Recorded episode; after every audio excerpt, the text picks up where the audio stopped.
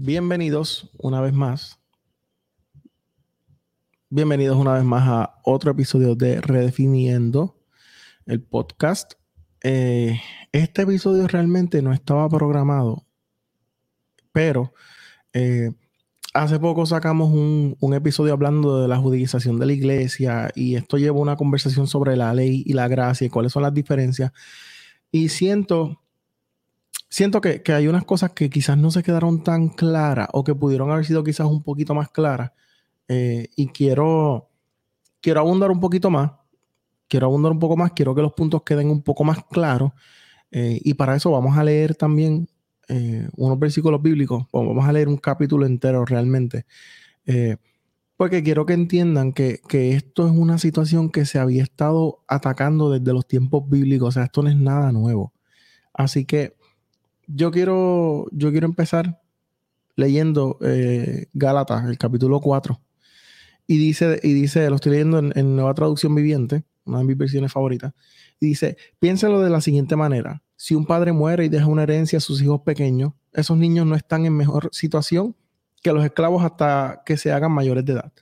Aunque son los verdaderos dueños de todas las posesiones de su padre, tienen que obedecer a sus tutores hasta que cumplen la edad establecida por su padre. Eso mismo sucedía con nosotros antes de que viniera Cristo. Éramos como niños, éramos esclavos de los principios espirituales básicos de este mundo. Sin embargo, cuando se cumplió el tiempo establecido, Dios envió a su Hijo nacido de una mujer y sujeto a la ley. Dios lo envió para que comprara la libertad de los que éramos esclavos de la ley. Pablo se está incluyendo a fin de poder adoptarnos como sus propios hijos y debido a que somos sus hijos, Dios envió al Espíritu de su Hijo a nuestro corazón, el cual nos impulsa a exclamar, Abba Padre. Ahora ya no eres un esclavo, sino un hijo de Dios. Y como eres su hijo, Dios te ha hecho su heredero. Entonces sigue Pablo diciendo, antes de conocer a Dios, ustedes los gentiles eran esclavos de los llamados dioses, que ni siquiera existen. Así que ahora que conocen a Dios, o mejor dicho, esto, esto lo vamos a hablar después porque Pablo dice entre paréntesis, o mejor dicho, ahora que Dios los conoce a ustedes, eso viene en otro tema de la diferencia. Eh, ¿Por qué quieren retroceder y convertirse otra vez en esclavos de los débiles e inútiles principios espirituales de este mundo? Pretenden ganarse el favor de Dios al cumplir con ciertos días, meses, estaciones o años. Temo por ustedes, quizás todo el arduo trabajo que hice entre ustedes fue en vano. Amados hermanos, les ruego que vivan como yo, libres de esas cosas, pues yo, yo llegué a ser como ustedes los gentiles, libres de esas leyes. Ustedes no me trataron mal cuando les prediqué por primera vez, sin duda. Recordarán que yo estaba enfermo la primera vez que les llevé la buena noticia. Aunque mi condición los tentaba a no aceptarme, ustedes no me despreciaron ni me rechazaron todo lo contrario, me recibieron y me cuidaron, taca, taca, taca, taca. Ok. Ahí él le dice, mm, ok, versículo 17. Estos falsos maestros están muy ansiosos de ganarse el favor de ustedes, pero sus intenciones no son nada buenas. Entonces, Pablo dice más adelante, ok, versículo 19. Oh, mis hijos queridos, porque él, en los versículos anteriores él, él no, no, está hablando nada específico, él simplemente les está diciendo que habían unos maestros que querían alejar a los Gálatas de Pablo y de sus enseñanzas porque querían que siguieran la ley. ¿Verdad? Ok, so por eso brinca esos versículos. Eh, dice, oh mis hijos queridos, siento como si volviera a sufrir dolores de, parto por ustedes y seguirán hasta que Cristo se forme por completo en sus vidas. Desearía estar con ustedes en este momento para hablarles en otro tono. Y dice, dice, díganme ustedes, los que quieren vivir bajo la ley, esta es la parte interesante, los que quieren vivir bajo la ley, ¿saben lo que en realidad dice la ley? Las escrituras dicen que Abraham tuvo dos hijos, uno de la mujer esclava y el otro de su esposa, quien había nacido libre. El nacimiento del hijo de la esclava fue el resultado de un intento humano por lograr que se cumpliera la promesa de Dios, pero el nacimiento del hijo de la libre fue la manera en que Dios cumplió su promesa. Esas dos mujeres son una ilustración de los dos pactos de Dios. Aquí Pablo está haciendo obviamente un paralelismo, se está comparando eh, los dos hijos que, tuvo Abraham eh, con el viejo pacto y el nuevo pacto. Dice, son la ilustración de los dos pactos de Dios. La primera mujer, Agar, representa el monte Sinaí, donde el pueblo recibió la ley que los hizo esclavos. Y ahora Jerusalén es igual que el monte Sinaí en Arabia. Ok, esto, esto quiero, quiero parar aquí un momentito y quiero explicar. La ley, en su esencia, no, no es que la ley haya sido mala, porque la ley vino para exponer la maldad del hombre. En, en, un momento eh, se habla que, que eh, creo que es Pablo también que lo toca, no me acuerdo en qué carta, si en la carta de los romanos, creo que es eh, que sin la ley no, no hubiese sido expuesto el pecado. Si no hubiera ley, no, hubiera, no hubiéramos sabido que hacer X o Y cosa está mal. Porque no hubiese una ley que te dijera, ¿verdad? O que te condenara. Por eso es que entonces la ley es necesaria, ¿verdad? Entonces, eh, o sea, la, ley como tal no fue mala porque la ley cumplió lo que vino a hacer, ¿no? Que era exponer la maldad del hombre. Entonces, Pablo está diciendo, ahora en Jerusalén es igual que el monte Sinaí en Arabia, porque la ciudad y sus hijos viven bajo la esclavitud de la ley. Pero la otra mujer, Sara, representa a la Jerusalén celestial.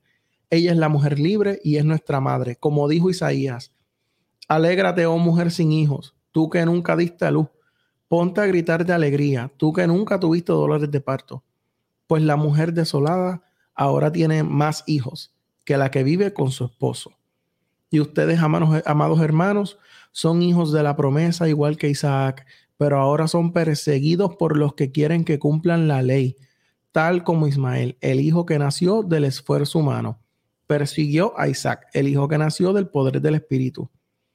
Pero ¿qué dicen las escrituras al respecto? echa fuera a la esclava y a su hijo, porque el hijo de la mujer esclava, perdóname, echa fuera a la esclava y a su hijo, porque el hijo de la mujer esclava no compartirá la herencia del hijo de la mujer libre. Así que, amados hermanos, no somos hijos de la mujer esclava, somos hijos de la mujer libre. Entonces, él sigue diciendo, y disculpe que está leyendo un montón, pero es que es importante, es importante que, que, lo llevemos al nivel de, la escritura para que entonces entendamos, entendamos literalmente qué es lo que estaban queriendo decir y no solamente también, esto es otra cosa bien importante, no solamente leer un versículo, porque un versículo se puede sacar de contexto bien fácil, pero aquí estamos leyendo literalmente, vamos a leer, leímos el capítulo 4, ahora vamos a tocar unos versículos del capítulo 5 para que entendamos entonces un poquito más el contexto de lo que estaba pasando. Entonces dice, por lo tanto, Cristo en verdad nos ha liberado Ahora asegúrense de permanecer libres y no se esclavicen de nuevo a la ley. Dice, presten atención. Yo, Pablo, les digo lo siguiente, si dependen de la circuncisión para hacerse juntos, justos ante Dios, entonces Cristo no les servirá de nada. Lo repito, si pretenden lograr el favor de Dios mediante la circuncisión, entonces están obligados a obedecer cada una de las ordenanzas de la ley de Moisés. Eso era algo que yo estaba diciendo en el, en el episodio que, subimos antes antes a este, en el segundo episodio. Yo le estaba diciendo a una de las personas, decía, es que si tú quieres cumplir la ley, tú quieres cumplir una parte de la ley, tú tienes que cumplirla completa. Y si tú rompes una ley, la rompiste toda. Porque es que ese es el problema de los legalistas y de las personas que quieren que, que, otras personas cumplan, eh, algunos con las leyes, otros con dogmas y con reglas que ellos mismos crearon. Pero hay un problema. Eso no es lo que establece la Biblia.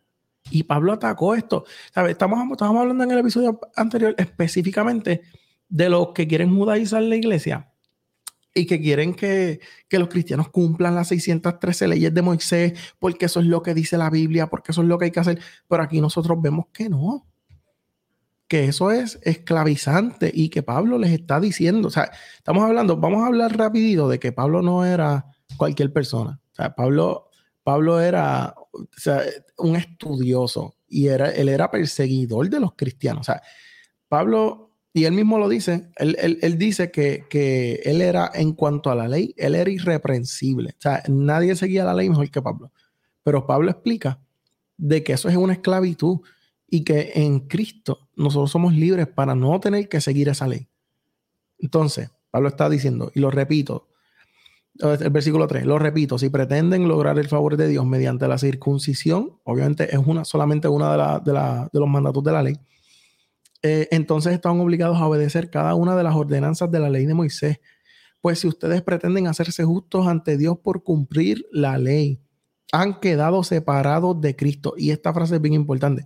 Han caído de la gracia de Dios.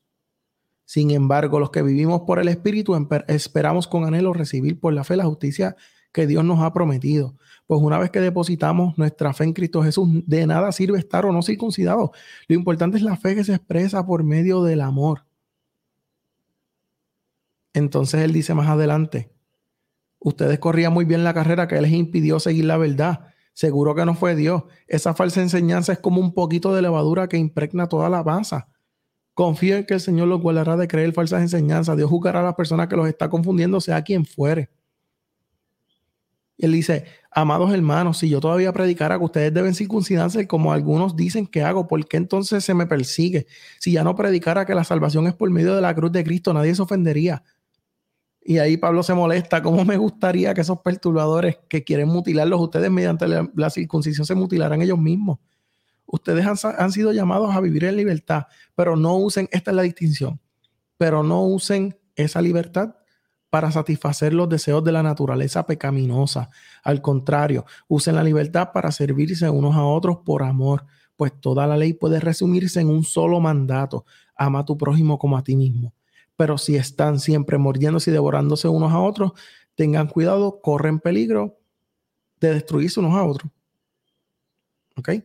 Y quiero dar para atrás un poquito a donde dice uh, el versículo. Déjame ver, ¿dónde es que está? Ajá, ok. El versículo 4, que él termina diciendo: Pues si ustedes pretenden hacerse justos ante Dios por cumplir la ley, han quedado separados de Cristo han caído de la gracia de Dios. Yo creo que esa es una de las frases más mal usadas de la Biblia de parte del cristiano moderno. No moderno, no necesariamente moderno, pero yo he escuchado demasiado, demasiado. Ah, fulano cayó de la gracia. Ah, este cayó de la gracia porque pecó. A mí me lo dijeron una vez. Hace muchos años alguien me dijo, eh, yo, ¿verdad? Eh, yo no tengo problema con ser transparente este, en, una, caída que yo tuve, eh, una persona me dijo, caíste de la gracia de Dios. Y yo no podía creerlo, decía, no puede ser. Eso como que no se sentí. ¿Qué es eso? ¿Verdad? Este, y realmente es una de las frases más mal usadas porque aquí Pablo está diciendo, está explicando qué es caer de la gracia. Él dice, pues si ustedes pretenden hacerse justos ante Dios por cumplir la ley, han quedado separados de Cristo, han caído de la gracia de Dios. Entonces, en, la, versión Reina Valera dice, de Cristo se desligaron. Los que por la ley os justificáis de la gracia habéis, caído. y podemos seguir buscando otras versiones. Aquellos de ustedes que tratan de ser justificados por la ley han roto con Cristo, han caído de la gracia. O sea, ¿qué quiere decir esto? Que para tu caer de la gracia, caer de la gracia no es estar en pecado. Caer de la gracia es ser legalista. Caer de la gracia es pensar que tus actos te justifican. Caer de la gracia es pensar que yo hago tal o cual cosa, por lo tanto yo soy salvo. Cuando realmente la gracia es todo lo contrario. La gracia es todo lo contrario. La gracia es un regalo y es una libertad, como dice Pablo. Ahora, Pablo hace la distinción más adelante, que él lo explica, y él dice, no usen esa libertad para, para, para ¿cómo es que lo dice? Es que no quiero hablarlo. Ajá. Eh, él dice, han sido llamados a vivir la libertad, pero no usen esa libertad para satisfacer los deseos de la naturaleza pecaminosa. Al contrario, usen la libertad para servirse unos a otros por amor, pues toda la ley se resume en un solo mandato ama a tu prójimo como a ti mismo. Así que con, eso ya, ya yo creo que queda más que claro. No hace falta cumplir las leyes, no hace falta judaizar la iglesia, no hacen falta los, los, arcas de pacto, no hacen falta los mantos, no hace falta esta cuestión de, que, de, de esta cuestión mística de voy a hacer esto para que Dios haga esto otro, para entonces yo ser de alguna forma justo delante de Dios. Eso no procede. Bajo el nuevo pacto no es, no es así. Nosotros tenemos que entender, yo creo que de una vez y por todas, nosotros todos tenemos que entender que la gracia de Dios, es suficiente. Que todo viene de la cruz. Todo parte de la cruz. Y esa es la diferencia entre el viejo pacto y el nuevo pacto. Esa es la diferencia entre la ley y la gracia. En la ley tú tenías que hacer X o Y cosas.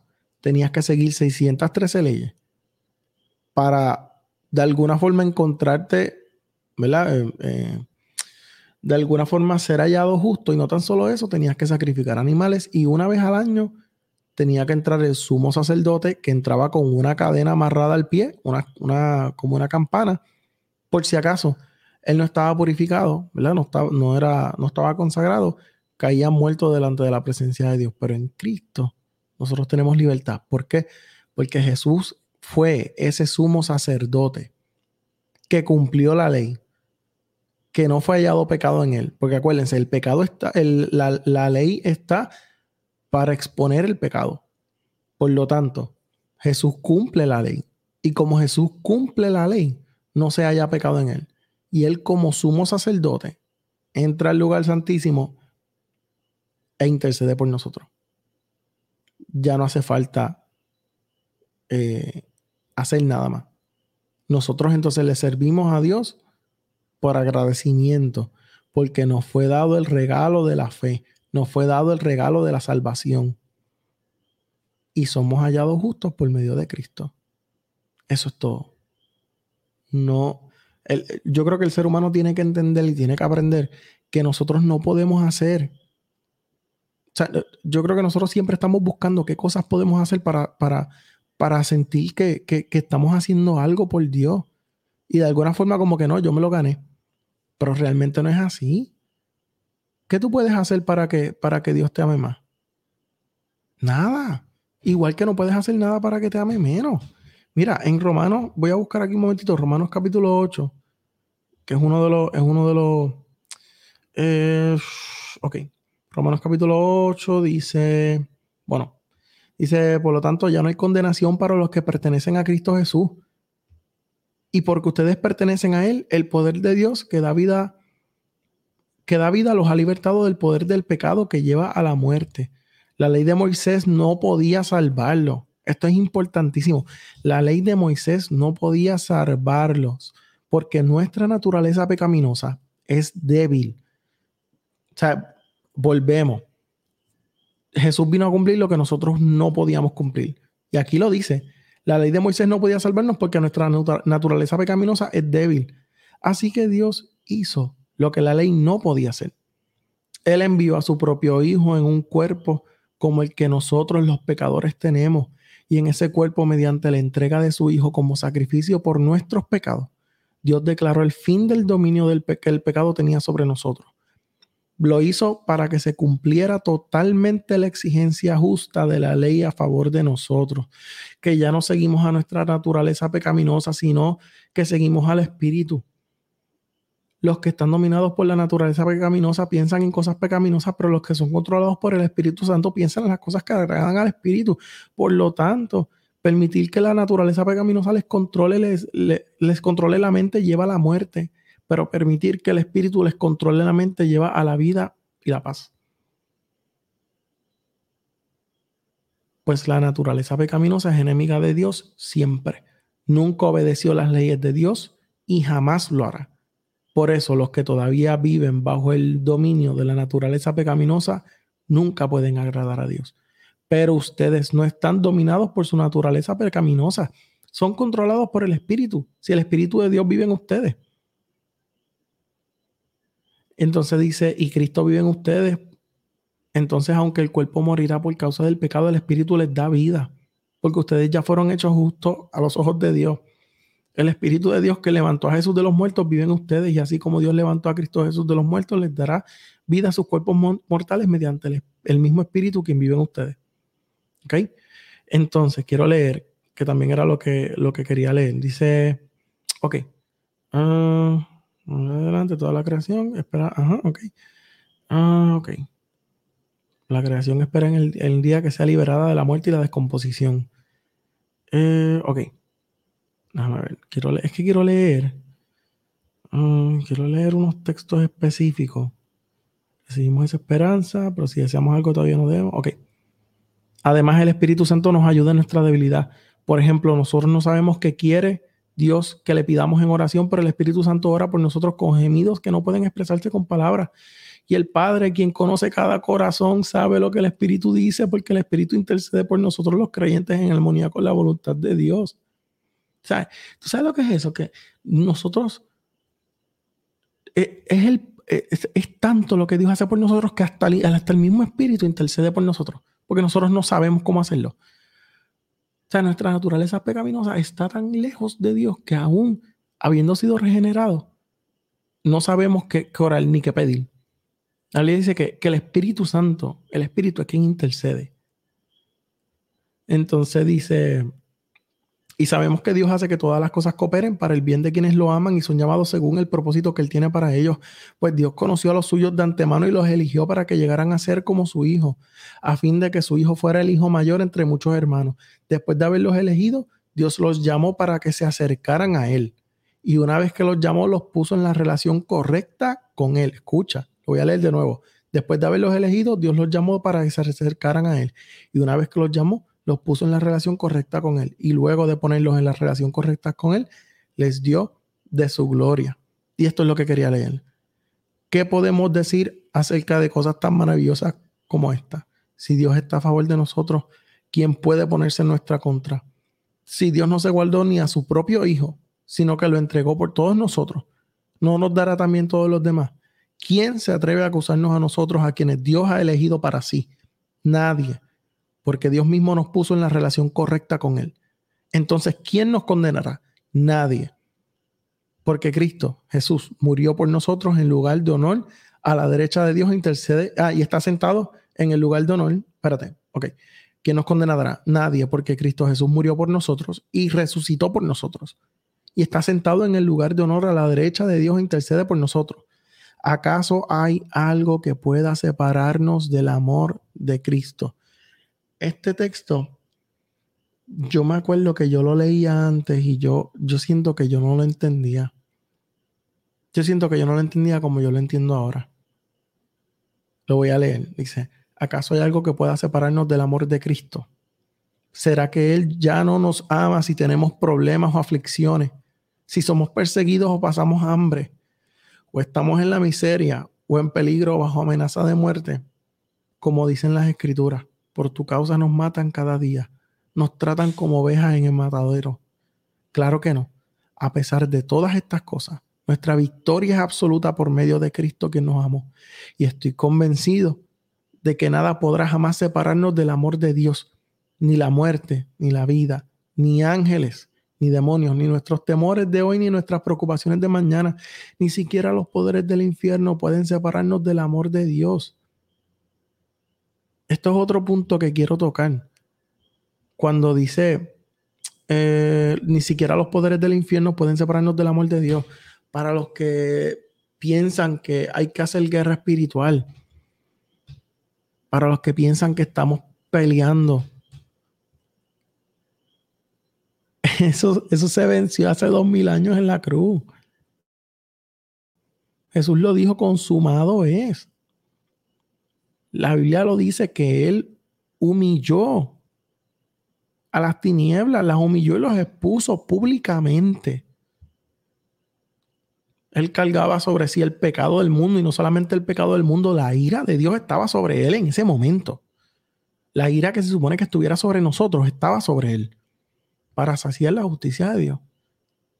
Para nosotros poder ser hallados justos delante de él por medio del Hijo por medio de Jesús. Dice, ni siquiera los poderes del infierno pueden separarnos del amor de Dios. Ningún poder en las, en las alturas ni en las profundidades.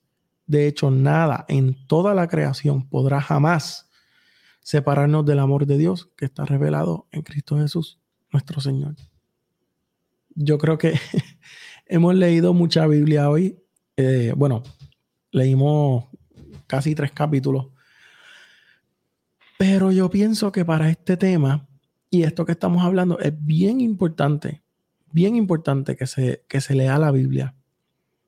Eh, en, en ese aspecto, porque esto es una parte bien fundamental de nuestra fe. Y quiero también aclarar algo.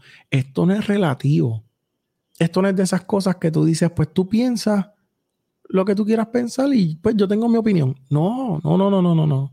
Me perdonan, pero cuando la escritura es tan clara sobre, sobre algo, e, es una verdad y las verdades son absolutas. Ahí no hay break. Ahí no hay break. No hace falta. ¿Sabes? Después yo voy a hacer un episodio, vamos a hacer un episodio sobre la santidad, pero esto tiene mucho que ver con eso. Esto tiene mucho que ver con eso. La santidad. O sea, eh, no, hace falta. Eh, eh, cuando digo la santidad, me refiero a, estos predicadores que dicen: No, yo soy un predicador de santidad.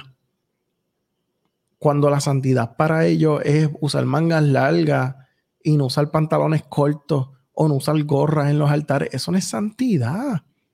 Eso es caer de la gracia. Cuando tú piensas que eso te justifica delante de Dios cuando tú piensas que eso te hace de alguna forma ser acepto y que quien no lo haga no conoce a Dios. Eso es caer de la gracia. Cuando tú condenas a alguien por algo y la persona está siendo honesta y está tratando de, de arreglar lo que sea que le haya pasado y tú le pones una serie de requisitos más allá de la gracia, eso es caer de la gracia.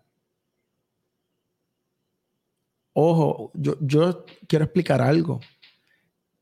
Eso no tiene nada que ver porque una cosa es la gracia y otra cosa son las consecuencias de nuestras acciones. Eso es totalmente separado. Si nosotros hacemos algo mal, totalmente. Siembra y cosecha. Lo que el hombre, se, lo que el hombre siembra, eso va a recoger. ¿Verdad? Eso lo tenemos claro. Ahora bien, la gracia es es, para, para todo el que cree. Es decir, la misma gracia que Dios tiene contigo, la tiene quizás con los que la tiene no, quizás no, la tiene con los que te ofendieron. Siempre y cuando obviamente sean creyentes, eh, ¿verdad? Eso, eso es entre ellos y Dios. Pero la misma gracia que Dios tiene contigo la tiene con los que te ofenden. Con, la, la tiene con los mismos que te hicieron daño. Y es importante que nosotros sepamos esto. Porque hoy en día también se ha predicado un evangelio de venganza, un evangelio de, Dios te va a llevar a lugares donde los que no creyeron en ti o los que te miraron mal o los que esto y lo otro.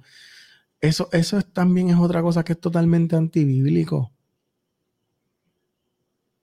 nosotros tenemos que aprender mucho sobre la gracia de Dios. Nosotros tenemos que predicar la gracia de Dios como es. Y yo le doy tantas gracias a Dios. Porque eh, estoy viendo una generación que se está levantando con, con, con, con conocimiento real de esto. Y que está señalando el error.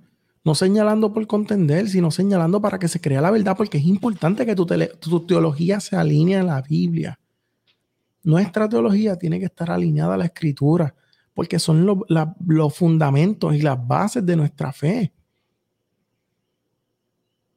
Así que eh, yo creo que lo voy a dejar hasta aquí. Eh, entendemos ya que no hace falta seguir las leyes de las 613 leyes de Moisés, en, el, la, ley vino a hacer su trabajo y era exponer la maldad del hombre y lo hizo, ¿verdad? Pero Cristo vino, cumplió la ley y somos justos por medio de él. Así que le damos gracias a Dios por eso. ¿ok? Así que gracias por sintonizar un episodio más de el podcast Redefiniendo. Déjame, déjanos saber eh, si te gustó, búscanos en las redes sociales, Facebook, Instagram, Redefiniendo Podcast. Y pues prontito venimos con cosas nuevas y con muchos más episodios, ¿ok?